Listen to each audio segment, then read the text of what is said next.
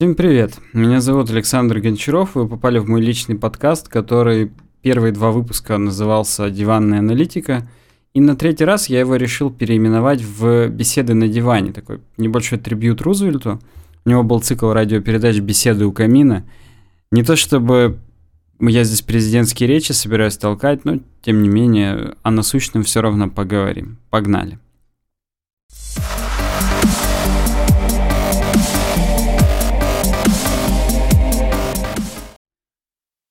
Третий выпуск задержался на, получается, на три месяца, то есть, ну, на два с половиной. Я записывал предыдущий выпуск второй 30 декабря, 31 он вышел в эфир, так скажем. И сегодня, 14 марта, я записываю вот этот третий выпуск прямо вот перед под, подкастом UWeb Design. То есть мы где-то часа через полтора-два будем садиться и записывать именно тот подкаст. А пока я решил, что есть смысл вот э, именно беседы на диване сделать более короткими, не делать, чтобы они там выходили за рамки двух часов, но более регулярными. Я думаю, это всем все, все с этим согласятся, потому что иначе э, очень сложно вот взять и найти так два часа на запись, тем более это я это записываю днем, без, так скажем, без свидетелей, поэтому а, а днем приходится работать еще дополнительно, поэтому вот э, так получается. Э, я даже прям сразу и к темам перейду, может быть, попутно во время тем какие-то буду лирические отступления делать. Во-первых, меня еще в комментариях под первым выпуском просили разобрать разницу между работой на фрилансе и работой в компании. Я за свой недолгий рабочий опыт, я работаю с 14 лет, и сейчас мне получается уже 25. То есть, ну, 11 лет я работаю в разных учреждениях, и даже на заводе работал. Ну, разница, я думаю, очевидна. Где-то тебе платят за время, а где-то тебе платят за результат. Это, это самая главная и принципиальная разница вообще в жизни, по, что касается работы. То есть, если на заводе или в каком-нибудь колл-центре тебе платят за то, что ты конкретно вот от такого-то ну, так скажем, от звонка до звонка отсидел или отстоял, или там от, отмел, если это дво, дворник, я не знаю, то есть, а, то тебе за это заплатят конкретные деньги. Причем в каком-то смысле это иногда бывает оправдано, то есть, если это работа кассира, то вполне понятно, что на, в магазине на кассах просто должно быть все время какой-то человек. Неважно, будет у него загрузка или не будет, кассир должен быть, потому что его не может не быть такой философский вопрос. Поэтому э, на таких работах я работал неоднократно, в том числе и в Америке, когда мы в отелях убирались. Это очень помогает очистить башку. Это своего рода медитация такая. То есть рабочая медитация, я бы это так назвал, потому что вот в тот момент, когда ты делаешь какой-то монотонный труд, мозг освобождается и прям начинаешь думать всякое. То есть прям продумываешь о том, ну, там, может быть, по хобби, по каким-то, по вторым работам, как ты придешь, там, не знаю, домой, не домой, на съемную квартиру после вот этой вот монотонной рутины и с, с новыми силами что-то мозговое сделаешь там, или песню напишешь какую-нибудь, или сайт какой-то сделаешь. То есть это прям... Это здорово. На самом деле такая работа тоже иногда нужна, особенно если учитывать, что в большинстве случаев такая работа намного стабильнее, так скажем, интеллектуальнее. Что же касается конкретно фриланса и компаний в веб-разработке, я в компаниях вот именно, так скажем, корпоративно работал только вот еще в институте, давно это было. И тебе просто вешают конкретную задачу, и ты, и, в принципе, ты пляшешь от того, сколько по времени максимум ты можешь ее делать, чтобы там никого не разозлить. То есть дали тебе задачу там что-то починить ты прикидываешь, что, ну, может быть, я недобросовестный работник, но на самом деле я думаю, что большинство примерно такие. То есть, тем более, что я там работал временно, летом, и у меня не было абсолютно никакой мотивации подниматься там по карьерной лестнице, какие-то высоты, скажем, завоевывать. Поэтому я просто делал работу максимально долго, как я ее мог делать. Ну и параллельно, естественно, опять же, думая там, ну, собственно, это, это, это была еще, был еще институт, хотел сказать школа. То есть, там, обычно в английском языке school это любая школа, там high school, там university, college, это все school у них, поэтому вот Это, это в любом случае это было обучение, то есть давно, там, как бы молодой еще, ничего в башке особо нет, поэтому я думаю, это все простительно. Но тем не менее, я не знаю, насколько сейчас в компаниях люди работают добросовестно, но я больше чем уверен, что если нет никакого планирования, типа там agile методик и, и прочих вещей, которые контролируют прям по спринтово, там, на неделю и так далее, то очень сложно постоянно держать работников в тонусе, так скажем, мотивированными и так далее. То есть это прям... Это челлендж такой, такой своего рода.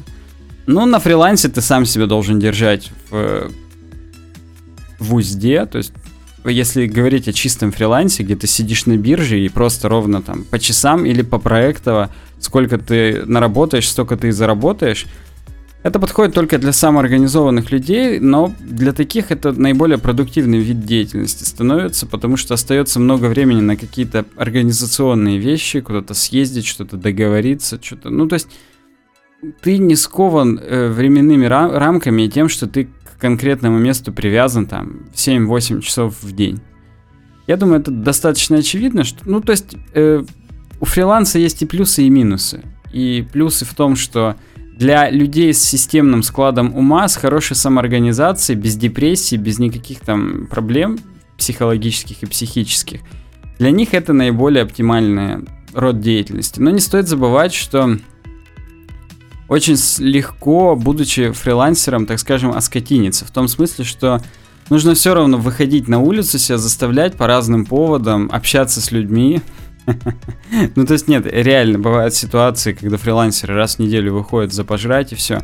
Нужно по-прежнему оставаться социальным существом, так скажем, потому что вот я иногда скучаю по офисной работе просто из-за вот этой специфики. С кем-то поговорить, обсудить последние новости, обсудить политику. Это, это конечно, в какой-то мере заменяется чатиками, корпоративными или некорпоративными, то есть там в Телеграме, по, по интересам и так далее.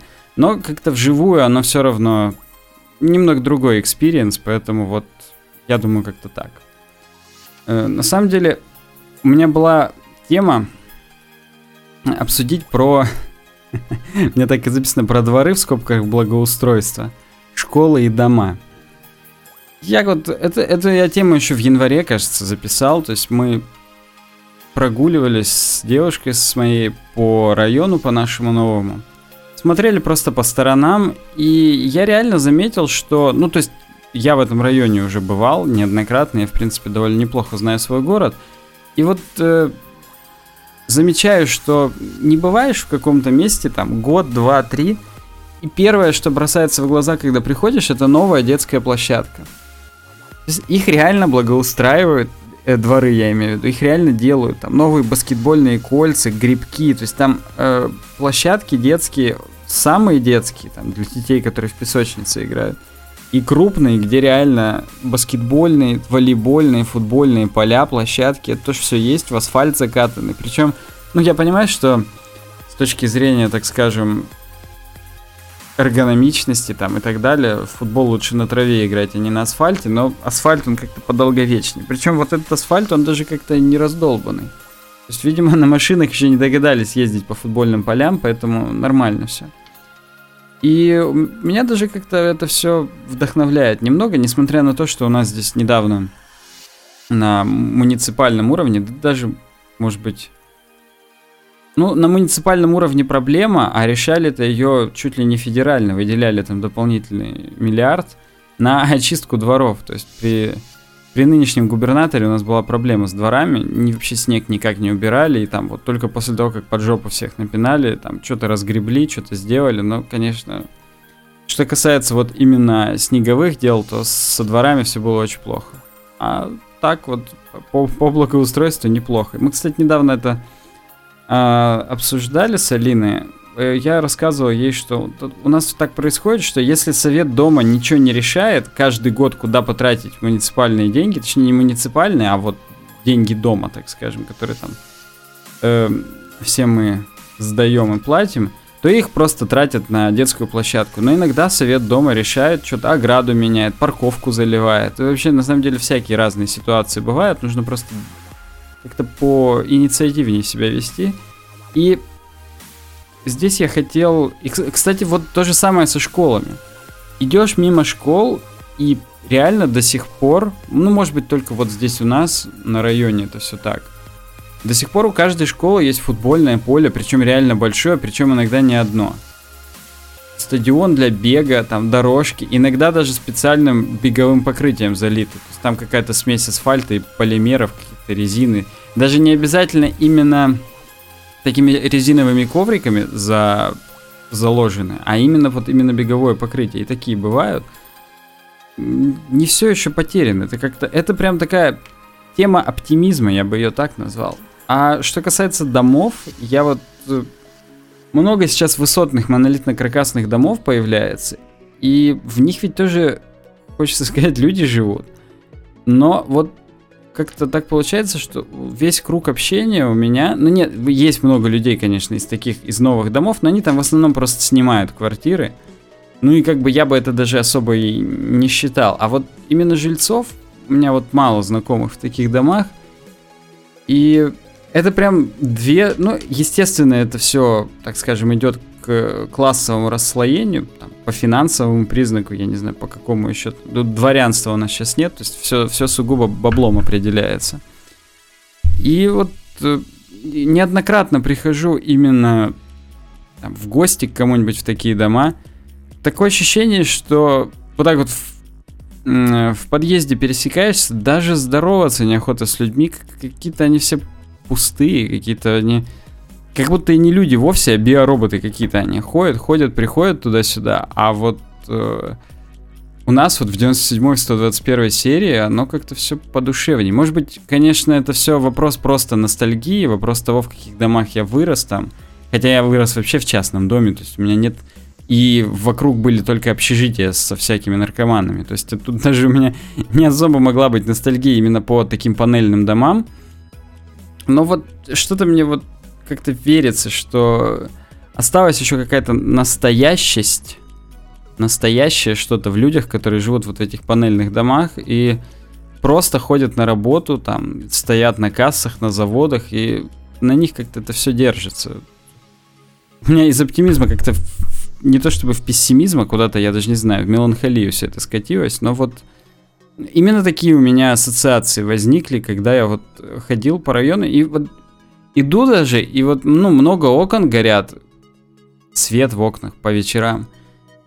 Дух захватывает от того, сколько на самом деле людей везде. И у каждого же какая-то судьба есть, у каждого же что-то за душой, то есть каждый из них не просто так там сидит, то есть прям вот непонятно.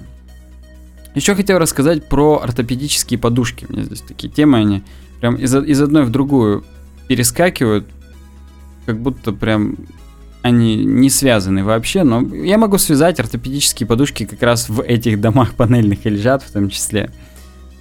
Э, я последние, может быть, полгода сплю именно на ортопедической подушке, которая такая как как бы вам объяснить, как кирпич. Ее практически даже сгибать нельзя, но она и не сгибается. Можно, конечно, согнуть, но не стоит, потому что она полностью там повторяет форму шеи, там, башки и так далее. Дескать, кровь в сосудах не застаивается. Но сон на ней, в принципе, значительно глубже, чем на такой подушке, в которой башка проваливается. Я такие никогда не любил, и у меня даже предыдущая подушка, на которой я спал последние там 15 лет, не знаю, 10, она была такая уже тоже кирпичного плана, там уже и перо свалялось, пуха там, мне кажется, даже не было, там было только перо и даже не знаю, что еще, вата какая-то плотная. Но она, короче, как блин была, и у меня было ощущение, что я прям на нарах спал. И вот сейчас ощущение примерно то же, но только чуть-чуть более удобно и... Ну, не затекает шея, короче говоря, прям, прям хорошо. Правда, я сплю не, так скажем, меня подбородок или там нос, он не перпендикулярно телу. Я сплю немного загнуто, так в виде крючка, поэтому у меня иногда башка все равно сползает с подушки, как-то под подушку уходит. И я рядом с подушечкой сплю. Ну вот... Э, и, и такое бывает. В общем, эти подушки это реальная тема. Они, они лучше. Вообще, здесь я прям... Я недавно рассуждал на эту тему, что у нас в принципе, в принципе, не у нас, в смысле у меня сейчас, без аналогий, а просто у всех людей все болезни, они от сосудов так или иначе. То есть там, голова болит от того, что кислорода не хватает в башке, то есть э, сосуды как-то там пережаты или что-то еще. Или наоборот, там какие-нибудь заболевания по мужской части от застоя крови. То есть нужно там, постоянно гимнастику делать и так далее. Потому тоже кровь не отходит, не циркулирует, и от этого проблемы. То есть, в принципе, если мы вот так вот более комплексно взглянем, то, ну, понятно, что все проблемы от э, бактерий и вирусов, но они все нивелируются из-за сосудов и из-за крови. То есть даже всякие разогревания, там, магнитные терапии, физиотерапии и так далее, но все основано на том, что кровь разгоняется. То есть вот даже у нас здесь сейчас супер модно покупать вот этот прибор Алмаг, который, ну его прям по телеку рекламируют, что вот там супер магнитотерапия лечит вообще все, там его прикладываешь к любой части тела и она у тебя молодеет сразу. Я, я почитал, просто там до 300% э, разгоняет кровь. То есть, в принципе, если делать зарядку каждый день на каждый, так скажем, пояс, там, плечевой, тазовый, поясничный и так далее, и разгонять просто в нем кровь, чтобы она и не застаивалась, и чтобы не, не было зажимов никаких, то и проблем по жизни будет всего ничего, практически и не будет. Так что вот э, такая врачебная минутка в этом подкасте. Я, кстати, еще обычно здесь всегда где-то, ну, чуть дальше начала, но до середины говорю про судьбу проектов УВД Games и UWeb Design. Я, честно скажу, не помню, что я говорил 30 числа, я имею в виду декабря, я имею в виду во втором выпуске этого подкаста. Но я просто скажу, как обстоят дела на данный момент. Что касается UWeb дизайна, мы пишем подкаст и с ним пока, ну, в обозримых никаких будущих точно не собираемся прекращать. Я больше скажу, даже собираемся выйти на немного на другой уровень, вещать с видосом в прямом эфире на YouTube, потом видос оставлять как-то, ну, прямо на канале будет оставаться рендериться, посмотрим. Ну и в аудио, естественно, тоже выкладывать постфактум. Посмотрим, как это реализуем. Может быть, в записи будем видео выкладывать. Тут все возможно, это как бы уже... Э, попробуем всякое, детали уже обсудим. То есть здесь есть, как бы сказать, э, куда развиваться. Так что если хотите ускорить этот процесс, вы всегда можете нам задонатить немного монет. У нас на сайте есть ссылки в футере, что поддержать нас можно здесь. Ну и что касается большего контента, я сейчас, ну, я до конца апреля, ой, до конца апреля, до конца марта точно доделываю новый сайт uwebdesign.ru и возобновляем весь контент, то есть и еженедельники, и обучающие видео, и разговоры у экрана. Я не уверен, что одновременно все сразу, чтобы просто не повешаться. Но как бы постепенно весь контент опять войдет, так скажем, в струю, и будет третий сезон обучающих видосов, второй сезон разговоров у экрана. Нужно как-то это все переводить немного на другой уровень, ставить на поток, потому что, ну или сейчас, или никогда, проект на стадии стагнации находится небольшой, несмотря на то, что он живет. И самое главное в, в таких моментах не умирать. Я недавно тут в чатике тоже разговаривал, объяснял, что во всех этих комьюнити проектах самое важное это не перегореть, чтобы запал остался, чтобы хоть как-то что-то существовало, хоть это и происходит волнами, там сегодня больше, завтра меньше записал, там больше сделал, выложил, но как-то нужно это э, вот не забрасывать. Может быть, мы будем расширяться именно в людском, как бы сказать, контингенте. Посмотрим, если будет, то мы обязательно объявим, рас, напишем, расскажем, что требуются люди, которые будут следить за такой-то соцсетью, там-то, тут-то. Посмотрим, может быть, э, сразу, может быть, чуть позже, может быть, этого не будет вообще поначалу. То есть это все дискуссионные вопросы, и ждите объявлений, будет, будет прям вообще хорошо. То есть энтузиазм не пропал, он есть, просто, ну, как бы... Я здесь за последние три месяца, по секрету вам скажу, боролся с нищетой, ну и она со мной тоже боролась по Гегелю, то есть это все такое. Борьба была, равная, местами неравная, но сейчас более или менее нормализовалась ситуация, поэтому можно, можно дальше продолжать. Что касается UVD Games, надо закончить Fallout, я думаю, он вскоре уже закончится. Я сейчас параллельно записываю Fallout и героев шестых, которых давно уже начал записывать, и их на самом деле и больше всего смотрят на канале, поэтому я как бы их не забрасываю ни в коем случае. Сначала пройду основную кампанию, после этого пройду DLC, и потом уже будем переходить к седьмым героям. Я надеюсь, их как раз к тому моменту пропатчат нормально, и ошибки уйдут. Следующая тема у меня называется про сложность контента раньше и теперь. Э, поразительно. Вот даже если взять такой простой ну, может быть, непростой, но такой понятную для всех сферу, как музыка. То есть вот ни для кого не секрет, что вот в Советском Союзе какие-то определенные жанры музыки. Я абсолютно сейчас, я дисклеймер прямо ставлю. Я не разбираюсь в вопросе, то есть я здесь не претендую на историка там, позднего советского периода. Я не знаю, как все было. Ну вот э, по слухам, по слухам было достаточно тяжело доставать какие-то там, сам, ну самоучители это уж вообще там что-то. Ну, короче говоря, было очень мало контента по поводу музыки, ну, просто потому что как-то это преследовалось. То есть, ну, много всяких там, ну, не, подпольных, не подпольных, ну, таких кружков было негласных там. И все из какого-то андерграунда вырастало, и, видимо, вот этот порог сложного вхождения. То есть не все могли, во-первых, достать гитару, то есть какие-то музыкальные инструменты, и то было сложно достать. Но даже если ты уже достал, то произвести какой-то контент ты мог не сразу с ним, этим контентом поделиться, тем более. Или там... Ну, то есть прям сложно все было. Какие-то квартирники приходилось устраивать. Нельзя было просто, как сейчас, там выйти на улицу играть, поставить шапку – может и можно было, поправьте меня в комментариях, если кто-то застал, кто-то жил, но у меня вот примерно такое сейчас восприятие.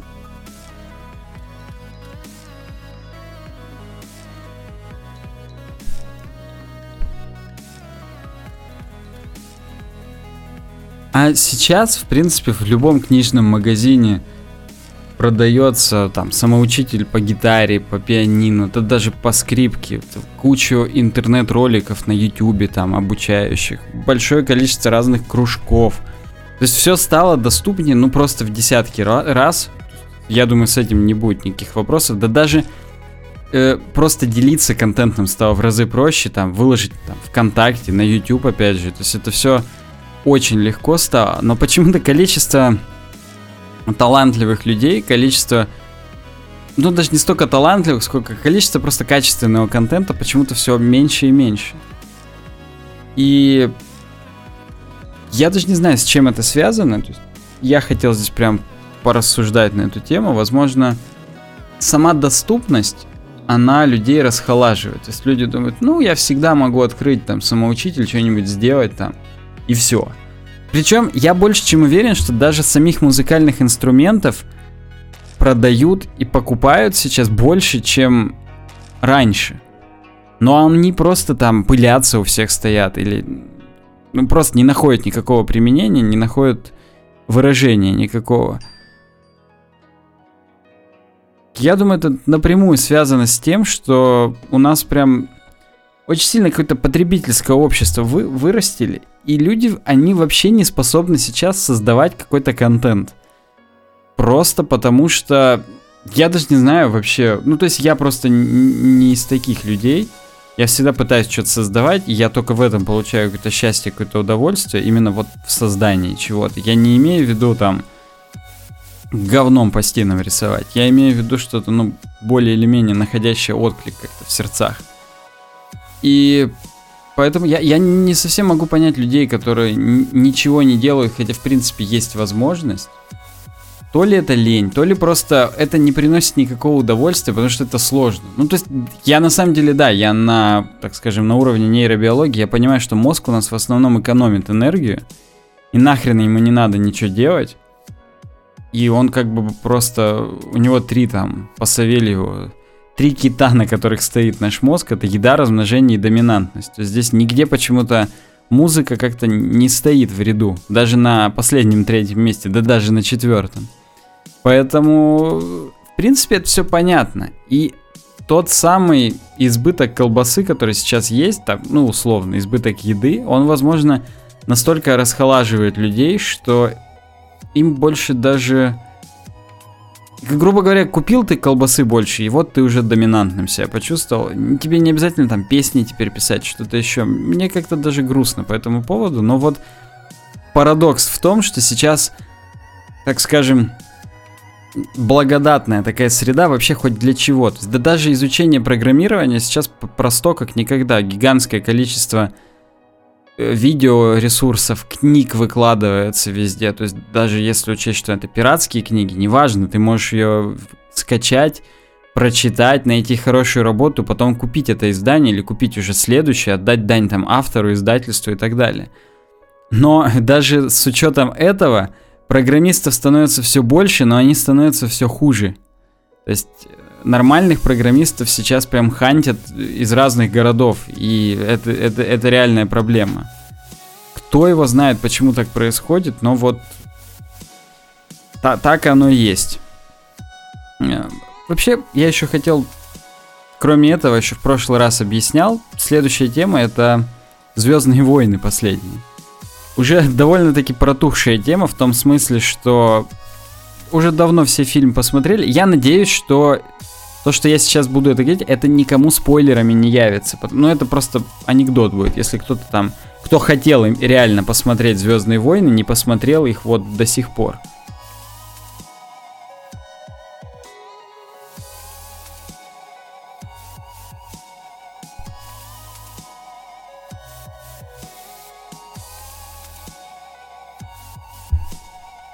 На самом деле, я бы, конечно, эту тему оставил до, там, до мая или там, я не помню до какого числа, когда выйдет официальный Blu-ray, потому что я в любом случае его буду покупать. Причем я буду надеяться даже, что там есть какие-нибудь режиссерские версии, там вырезанные фрагменты и так далее. Ну, все, все за что мы любим официальные Blu-ray издания. Но, может быть, я потом еще раз просто на этом остановлюсь. В этот раз я просто обещал во втором выпуске, поэтому, ну, как бы обязан сказать пару слов хотя бы. Мне правда понравился фильм.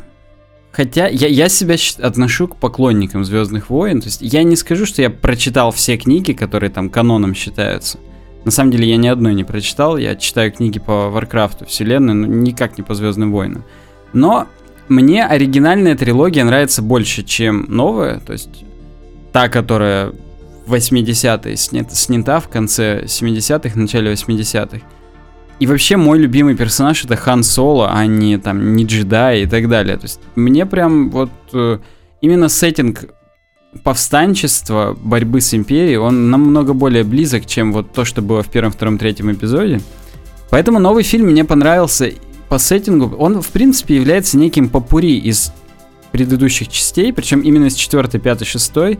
Я так думаю, что Дисней умышленно на это пошли, чтобы, так скажем, завоевать кредит доверия фанатов и сделать, э, сделать те самые Звездные войны. Потому что чувство ностальгии, оно пробирало на протяжении всего кино прям, ну, много раз, там, десятки раз. А, это тот самый Millennium Falcon, это тот самый Хан Соло, это та самая фраза «Чуй мы дома». То есть это прям реально, это круто было. И надо им отдать за это должное, они молодцы. Я думаю, что вот последующие части, 8 и 9, они будут уже более, так скажем, инновационными, если это слово еще недостаточно опошлено в ваших головах, то подумайте об этом. То есть вот более экспериментальными, так сказать. Больше каких-то новых персонажей, больше приемов, больше больше неочевидных поворотов сюжета, потому что, в принципе, весь седьмой эпизод был довольно-таки прозрачен. Ну, кто-то еще скажет, что он был довольно сумбурным, то есть очень много контента пришлось показать и познакомить с новыми героями, и успеть развязочку сделать. То есть там условно до, э, до того, как Хан Соло привел Рэй и Фина к э, вот этой бабке в, в таверну, все развивалось довольно медленно и было спокойно. А после этого там началось, эти туда прилетели, потом они хоп, украли, поехали на Starkiller, или как там называлась эта база, которая из планеты состоит.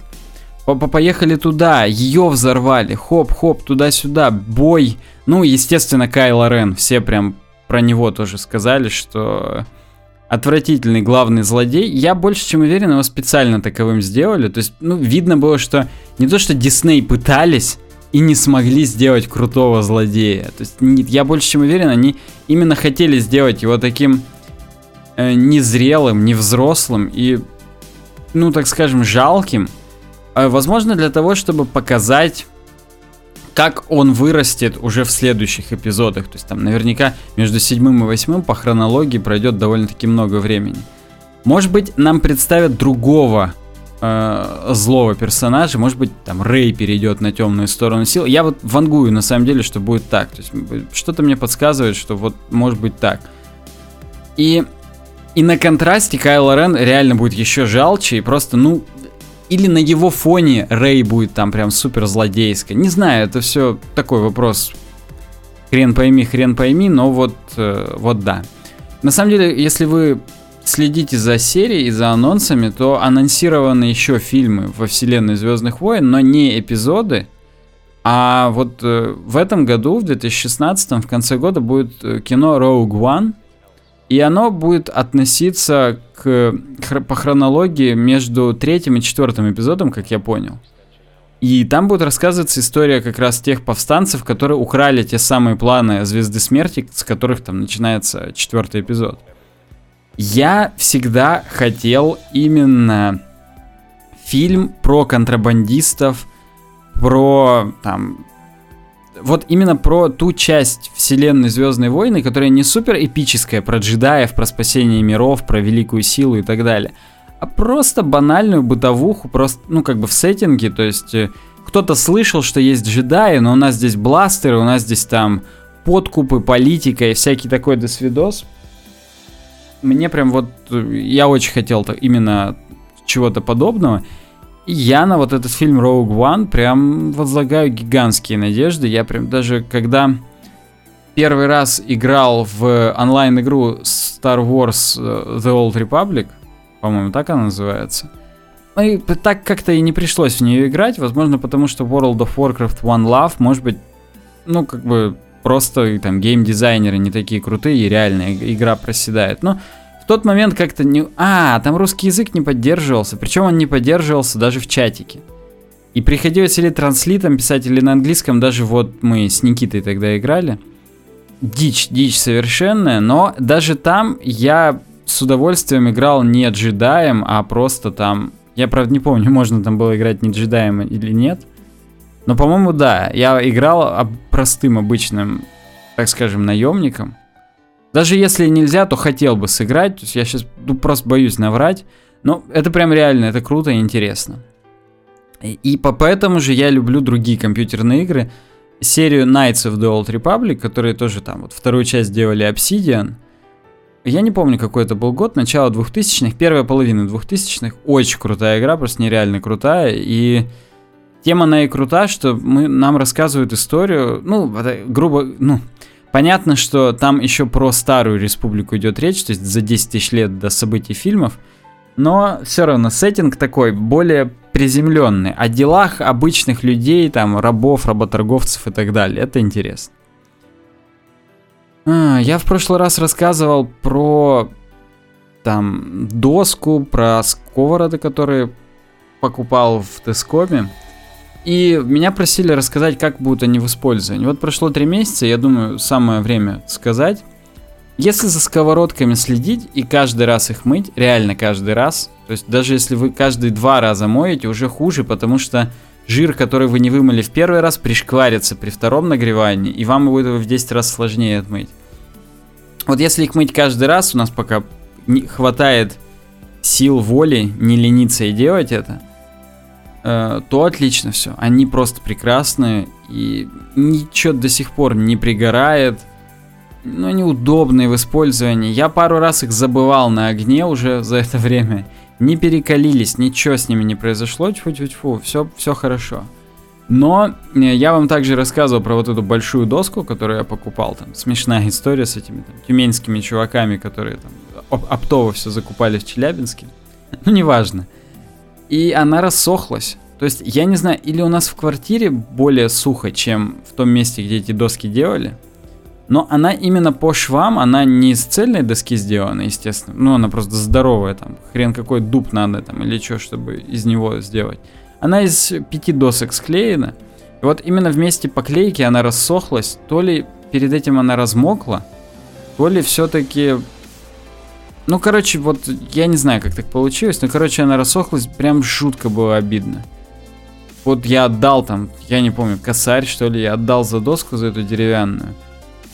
И, блин, она рассохлась. Ну и понятно, что ее можно использовать все еще, но просто сам вид как-то испортился. И вот осадок остался, не знаю. Кстати, те бесплатные лопатки российского производства, которые дали в подарок сковородкам, они тоже очень хороши. Я тоже их мою каждый раз. После каждого, так скажем, не приема пищи, а движения пищи этими лопатками.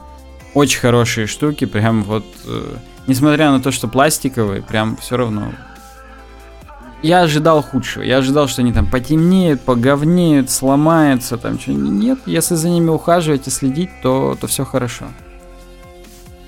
А, хотел еще рассказать историю про мюсли.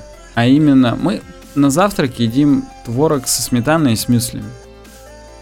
И мы всегда покупали я не помню название, но какие-то немецкие мюсли, они по килограмму продаются в таких прозрачных пакетах, всего лишь тупо с наклейкой, такой с наклеенной этикеткой. И они стоят что-то порядка 300 рублей за килограмм, то есть реально дешево. И это импортные немецкие мюсли, они продавались в сети перекресток у нас все время. И перестали они там продаваться. Вот за последний месяц из тех трех перекрестков, хотя может у нас их четыре, но вот я бываю в трех перекрестках, они пропали из всех, кроме одного. И в том, в последнем, просто, ну, грубо говоря, последняя партия, ее никто не разбирает, их там можно еще купить. Но они пропали, я вот даже не знаю, какие теперь мюсли покупать. Все остальные сахарные, просахаренные или очень дорогие. То есть там в районе 700 рублей за 400 грамм какие-то финские мюсли, но это, это дорого. Не знаю, что делать. И кроме вот той истории, которая просто не знает, что делать, мы эти мюсли пересыпали в банку, ну просто чтобы удобнее было, чтобы не в пакете их хранить, а вот в банке. И один раз банку случайно не закрыли. Ну, короче говоря, у нас завелась пищевая моль. Причем она завелась уже потом не только в этих мюслях, а у нас там пакет с сухими яблоками стоял. Знаете, хорошая сладость, сухие яблоки. По слухам, это способ, который лучше всего сохраняет витамины, сушка, я имею в виду, в, во фруктах. Поэтому сухие ягоды, сухие яблоки, если видите на рынке, покупайте там, ну или в магазинах. Это прям очень полезные, так скажем, вкусности, сладости. Ну и можно компот из них сварить, то есть для всякого хороши. Вот у нас такой пакет еще стоял, так э, моль даже прокусила этот пакет полиэтиленовый. И в этих яблоках тоже поселилась. Короче говоря, мы порядка двух-трех недель с ними боролись. Пришлось весь шкаф с хлоркой вымыть, с уксусом все обрызгать, чтобы они заново не завелись. Мелом против моли все засыпать, намазать. Параллельно, пока против моли мелом мазал, намазал все плинтуса и так далее, у нас и муравьи ушли. А у нас еще муравьи коричневые были. Муравейник оказался на кухне. И вот я в тот день, когда все начертил, там плинтуса, всякие дырки в стенах, ну не, не подумайте, у нас нет дыр, дырок в стенах, в смысле там, где перфоратором просверлены какие-нибудь, э, что-нибудь висит. Вот, вот эти места тоже надо обрабатывать, потому что муравьи, они такие. Они везде могут проходить. Вот на следующее утро прихожу в ванной, там просто вот на ванной кладбище муравьев, ну там целый муравейник, реально. Я думаю, около сотни там тушек лежало, таких уже подергивающихся. Забавно было, но моль тьфу-тьфу-тьфу тоже ушла. Но очень много, конечно, пришлось выкинуть. Старые специи какие-то, вот сухофрукты, мюсли, пришлось избавить, даже гречку пришлось выкинуть, потом перепокупать это все заново, но вот зато, зато теперь мы знаем, что все надо в плотных банках хранить и, и аккуратно следить. Прям вот всем вам урок. Еще одну хотел новость, не новость, тему обсудить про диодные лампочки. Да, в принципе, про лампочки, то есть это тоже такая мода. Как вот есть мода на одежду, так вот есть мода на лампочки. Когда-то мы пользовались лампами накаливания, потом нам начали газовые трубки вот эти энергосберегающие рекламировать, которые там потребляли вместо 60 ватт там 12. Вместо, ну не 12, кажется, 18, ну раза в три меньше. Потом про них сказали, что они ртуть выделяют, вообще они говно, они, у них срок продолжительности, так скажем, не от количества часов, а от количества включений, то есть вот этот переходный процесс, когда газ загорается – он прям очень тяжелый, и много из этих ламп сгорают именно в момент включения, там, даже на сотый раз это, ну, себестоимость немного не окупает. После них стали популярны галогеновые лампы и светодиодные. И вот я как-то решил тут старые лампочки тоже накаливание еще есть, чтобы сильно не жрать электроэнергию, заменить на диодные. Ну, понятное дело, я посмотрел там статьи всякие, как-то более обстоятельно к этому подошел, как, собственно, и ко всему. И посмотрел, что надо брать фирму Навигатор. Не сочтите за рекламу, а просто реально. Ну, как так получилось, что она хорошая. И пока смотрел, увидел, что есть лампочки, ну, не просто диодные. Что такое диодная лампочка? Это, ну, там, микросхема, драйвер, которая управляет их работой, подложка, так скажем, горизонтальная. То есть вот в том месте, где патрон, вот параллельно ему диоды просто все стоят, и вокруг них там шар, свеча, в зависимости от того, какая форма у вас рассеиватель или вот этого колпачка, пластмассовый сделан. И по факту, если вы его даже разобьете, ну ничего не произойдет, потому что диоды, они же не повреждены, они там так и останутся просто на этой подложечке светить. Но проблема обычных светодиодных ламп, что они светят вот ровно под себя. То есть, если кверх ногами груша висит, то вот она освещает, как, э, как над покерными столами висят такие торшеры, абажуры треугольные. Она вот ровно под себя светит и вокруг не очень хорошо освещает. Появились новые диодные лампы на сапфировых и медных подложках, и там, грубо говоря, такие типа нити из диодов сделаны, такие полосочки, палочки. Они намного лучше рассеивают свет в бока но они дороже. То есть, если я взял м, лампочек на, на 12, кажется, ватт или на 10 я взял, которые, в общем, аналоги 75 ватток накаливания, я их взял по 320 рублей. Груша холодная. Я люблю холодный свет, я не люблю теплый свет. На холодном как-то виднее. Мне вообще было бы приятно, если бы у меня в комнате, как в операционной, был такой белый рассеянный свет везде, и я все видел хорошо. Может быть, просто это Э, из-за того, что программист там со зрением проблемы, хотя -тьфу, проблем не так много, но, конечно, да. Не все так хорошо. Теплый свет не очень люблю. Ну так вот, у этих сапфировых и медных, ну, в одной лампочке там и сапфировые, и медные подложки, вот именно в этих лампочках почему-то только теплый свет есть у навигатора. Может, у каких-то других фирм есть и холодный, но вот у навигатора только теплый. И они стоят 550 рублей. То есть они прям значительно дороже, почти в два раза. Э, и тоже, кажется, за 75 ватт. То есть я соточек не видел. По-моему, их и нету соточек. И причем, что самое характерное, я искал их по городу, я их только в одном месте нашел, вот в Костораме. Ну и там не самые интенсивные, я бы хотел самые яркие, но опять же по той же причине, что я люблю поярче. Поэтому, ну пока в поиске, хожу тут по округам и так далее, пока купил три обычных, ну не не с сапфировыми подложками, они холодные и, ну, я думаю, свои 75 ватт, типа ватт, они отсвечивают. Ну, я посмотрел на сайте lamptest.ru, опять же, не сочтите за рекламу, там есть обзоры и характеристики разных ламп, потому что, по слухам, дешевые, они не выдают даже заявленных характеристик, то есть написано, что световой поток там сколько-то люменов, условно, сотен, а выдают в два раза меньше. А потребляют столько, сколько написано, грубо говоря. То есть абсолютно неэффективно работают. И в таком случае никакой эффективности энергетической вы не увидите вообще. Особенно если учесть, что лампы накаливания стоят по 20 рублей, а диодные по 500, по 300, то вы их вообще не скоро окупите, и они у вас еще и сгорят к тому моменту, как окупятся. В общем, будут одни проблемы. Поэтому не знаю, пишите в комментариях, какими вы лампочками пользуетесь, насколько вы в эту тему вникали. Может быть, какие-то фирмы есть лучше, чем навигатор. Я буду прям рад услышать любые отзывы по этому поводу. Так что да. Э, на UWeb дизайне задавал вопрос Кирилл Голова, и он спрашивал такой отвлеченный. Интересно, а что выучить легче, язык программирования или английский язык, например, или немецкий? Я почитал, что в рамках UWeb дизайна говорить об этом как-то не очень, да, хотя, может быть, и очень было бы в подкасте, но как-то захотелось в личном ответить. Так что, если, Кирилл, ты меня где-нибудь слышишь, то вот отвечаю.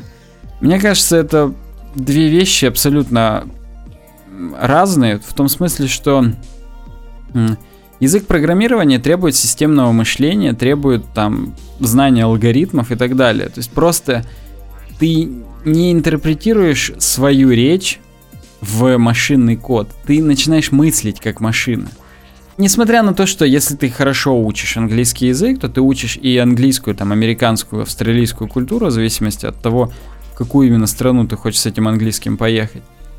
Ты начинаешь тоже мыслить там, как американцы условно, узнаешь их фольклор, там, уль, э, какие-то типовые улицы названия, там, телешоу, которые они смотрели в 90-е, в 2000-е, потому что многое из этого всего стало нарицательным, и ты просто не поймешь ничего, если, ну, как бы не будешь вариться во всей этой каше, поэтому к обучению английскому языку, хотя, кстати, это и делает это аналогичным. Я когда готовился, я думал, что я буду отвечать в том, что это две абсолютно разные вещи, а сейчас я вот думаю, и мне кажется, все-таки они похожи. То есть аналогия с тем, что чтобы стать хорошим программистом, надо не синтаксис языка выучить, а научиться системно мыслить, научиться, научиться мыслить алгоритмически, выучить основные парадигмы, там, объектно-ориентированное программирование, функциональное, процедурное. То есть это вопрос того, как именно ты мыслишь. То есть ты знаешь, какие, что ты хочешь от машины, и у тебя есть несколько способов это до нее донести. И синтаксис здесь имеет весьма послед... посредо... Фу, нахрен.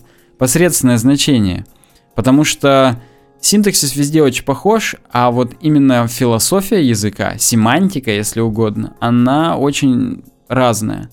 Поэтому я думаю, что даже уча, так скажем, английский язык, системный подход поможет вам выучить его лучше, чем простым каким-то гуманитарием, который будет зазубривать свой вокабуляр, будут узнавать, откуда какие слова образовались и так далее, но э, язык же он для общение с людьми нужен. Он же нужен для коммуникации, а не для того, чтобы ты производил там сухой контент на этом языке, никак не применимо к ситуации. То есть э, знание культуры, знание вот этого пласта информации, которая послед, следует за непосредственно словами какими-то, оно, на мой взгляд, даже важнее, чем сами слова. Ну, не важнее, понятно, что без самих слов ты даже не сможешь его никак выразить. Но вот, тем не менее, как-то так. Поэтому я считаю, что это нету понятия выучить легче язык программирования или английский, но я думаю, что что-то общее есть, если тебе хорошо даются языки программирования, то, наверное, и обычные языки человеческие тоже дадутся легко. Давайте почитаем комментарии к второму выпуску. Я, у меня на самом деле еще очень много тем заготовлено, ну, таких вот, которые просто обсудить, но я их оставлю до четвертого выпуска. Я обещаю вам, что я его запишу уже на следующей неделе. То есть прям вот ответственно говорю, прям вот, ну, потому что надо. Надо это все, чтобы как-то повседневным стало. И Андрей пишет, выпуск хорош, звук отличный, музыка не мешает. Но может стоит разбить на несколько более-менее тематических подкастов, дабы выпускать почаще, но с более коротким хронометражом. Ну вот то, о чем мы и говорим сейчас. Уже в записи там 40 с небольшим минут мы сейчас. А есть еще предложение. Почему бы вам, в скобках тебе с кем-нибудь, не сделать политический обзор раз в месяц в виде дискуссии, например, по основным событиям за прошедшее время? Думаю, неплохо зайдет, если подписчикам нравится политическая тема. В общем, все здорово, я желаю тебе дальнейшего развития. Спасибо, Андрей. Ну, я и в комментариях написал спасибо. Я не знаю насчет э, политического вообще обзора, то есть вот тут сегодня некогда говорить о политике, хочется как-то насущное обсудить. Ну вот просто мне самому, пока я даже не забыл контекст, потому что у меня темы, они записаны тезисно, там, про лампочки. И если пройдет еще полгода, то я уже и забуду, что я про лампочки хотел сказать. А политическая повестка, она есть в принципе всегда, и всегда есть что обсудить, поэтому оставим это на те подкасты, которые будут более текущими. Что касается кого-нибудь пригласить, попробуем, не знаю даже.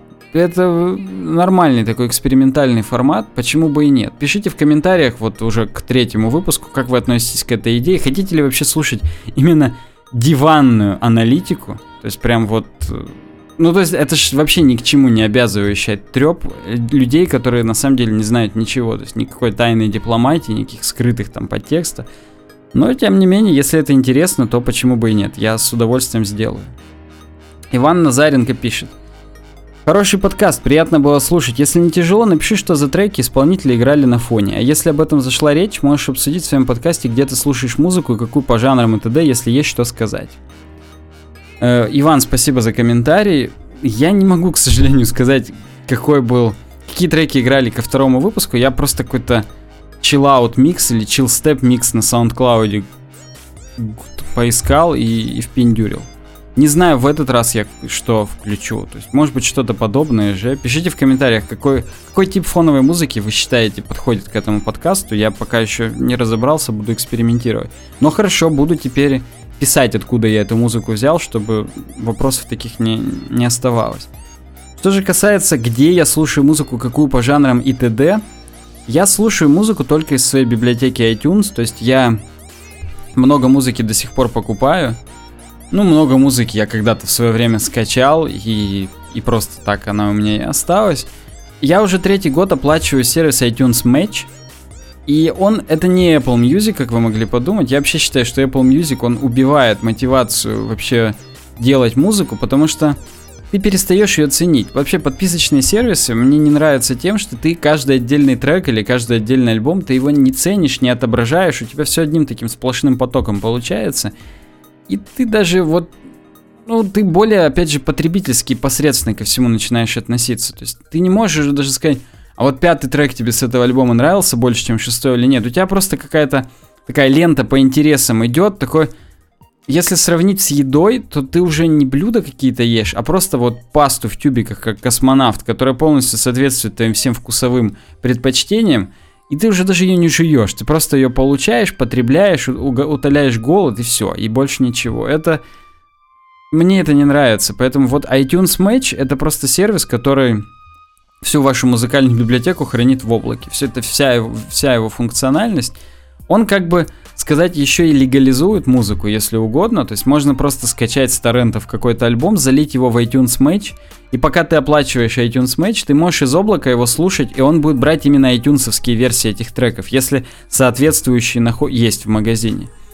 То есть прям это, это удобно. Я вот всем советую слушать музыку именно так. Я, может быть, оставлю, ну не может быть, я оставлю свой сервис Last.fm, которым я пользуюсь года с 2008 или с 2009, в котором, в принципе, все мои предпочтения по музыке видны были и хронологически, и вообще там. То есть там просто видно, что я слушаю, какие жанры мне нравятся, какие мне нравились раньше. То есть я всегда слушал такую тяжелую музыку, какой-то рок там и так далее. И со временем, года после 2011 я слушал тяжелую электронику разную. То есть, ну, я слушаю музыку сложную для восприятия. То есть она не простая, а сложная. Я, в принципе, всегда говорил, что люди слушают ту музыку, на которую их мозг полностью задействует какие-то слуховые области. И в зависимости от того, какие по размеру слуховые области в мозгу находятся, и какая комбинация этих слуховых областей там с другими творческими и так далее – от этого зависит, какой жанр нравится. То есть, и это, к сожалению, нельзя привить. Нельзя э, навязать свою любимую музыку другому человеку просто из-за того, что состав мозга другой, структурно. Поля слуховые разные. Если они у человека маленькие, то, к сожалению, он будет слушать какие-нибудь просто там...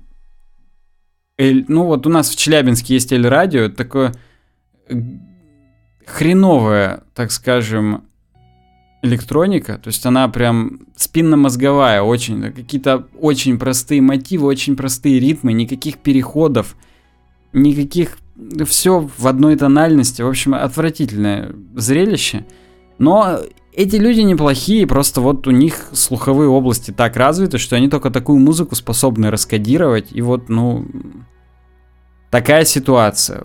Вообще, да, с 4 декабря 2008 года я пользуюсь Last.fm, я здесь посмотрел. Разную музыку люблю, тоже под разное настроение, но кому интересно, посмотрите там на мои предпочтения, даже, даже, наверное, любопытно будет. Мне самому иногда хочется туда тоже зайти посмотреть, причем я периодически даже раньше чистил там библиотеку, то есть чтобы ну, если я вдруг случайно что-то послушал, там, с тегами не расставленными, там какой-нибудь... Есть условно группа Killswitch Engage, и там у них на каком-нибудь альбоме там Killswitch Engage, там, фичерит там такой-то исполнитель. И, блин, оно записывается как отдельный исполнитель туда-сюда. Ну и это мне вот это не нравится. У меня всегда очень прибранная медиатека.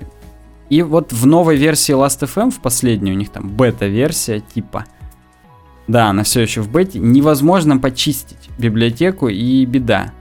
Я бы с удовольствием ее почистил опять. У меня там есть какие-то исполнители, которые вот я бы, ну, убрал просто эти треки. Но пока нельзя. Я не знаю, добавят они этот функционал впоследствии или нет, но вот пока так. Майнер Грим пишет. Отличный подкаст, Александр. Все темы интересны, даже про сковородки-стиралки. А Клифф Хенгер с обсуждением новых Звездных войн прям заставляет ждать следующего выпуска со всей силы, так что не затягивай, плиз.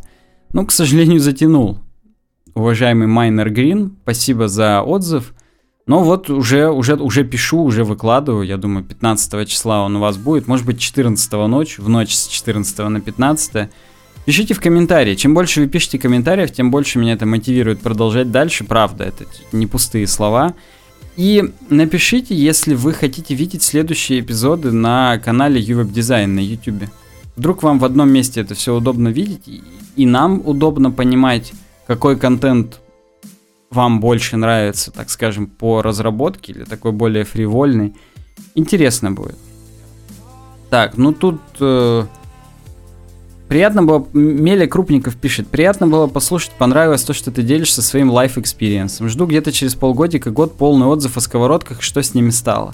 Ну вот, спустя три месяца есть отзыв, буду информировать дальше. Спасибо за комментарий, это вот... Это приятно, это приятно, это здорово. Так что вот э, в следующий раз, что касается клиффхенгеров, я расскажу, опять же, с точки зрения музыки, какого-то контента, у меня была цитата про продукт времени. И вот я поговорю про то, как даже на примере некоторых исполнителей, как они из реального создания контента переходят в тупое обслуживание аудитории. Прям вот мне грустно даже становится, когда я о таких темах думаю, но, блин, они реально есть, и вот, вот так вот. И еще я, я не знаю, обещал я в первом или во втором подкасте, но у меня по-прежнему есть такая идея – Э, маленькую рубрику «Науч-поп», мы вот ее в UWeb дизайне недавно ввели, ввести в этот подкаст и какую-нибудь одну статейку из э, журнала «В мире науки», который я читаю, рассказывать. Прям любопытные на самом деле факты, я думаю, что будет интересно контингенту. Ну вот, э, вроде все, что я хотел на этой неделе обсудить. Ну, на самом деле много еще чего хотел, но обсудим позже. Подписывайтесь на меня в iTunes, ставьте мне звездочки, пишите отзывы, это тоже мне будет помогать делать это все дальше. Ну, не знаю, увидимся на YouTube или не увидимся. Посмотрим, как это все. Не теряйтесь. Спасибо, что слушаете. Удачного всем дня. Пока.